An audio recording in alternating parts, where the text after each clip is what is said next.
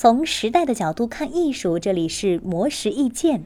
近日，知名博主李子柒在 YouTube 上的粉丝突破一千万，成为首个在该平台粉丝破千万的中文创作者。此前，他就已经成为走红全球的文化名人，在海外社交媒体的影响力与美国最大的媒体 CNN 不相上下。目前，李子柒的 YouTube 账号总订阅数约为一千零一万人，总观看量为十三点五亿次，总观看时长约九千一百八十五万小时，总视频数量一百零八个。他的每一个视频播放量几乎都在五百万以上，其中播放量最多的年货零食合集，观看量达五千三百多万。从手工造纸、养蚕缫丝，再到制作各种家居物件等，李子柒的视频多以中国传统乡村生活及其中独特的物产为中心，凭借着浓郁的烟火味道和恬静的田园气息，吸引了世界各地观众。他也因此被称为“东方美食生活家”。李子柒为何会拥有如此多的海外粉丝？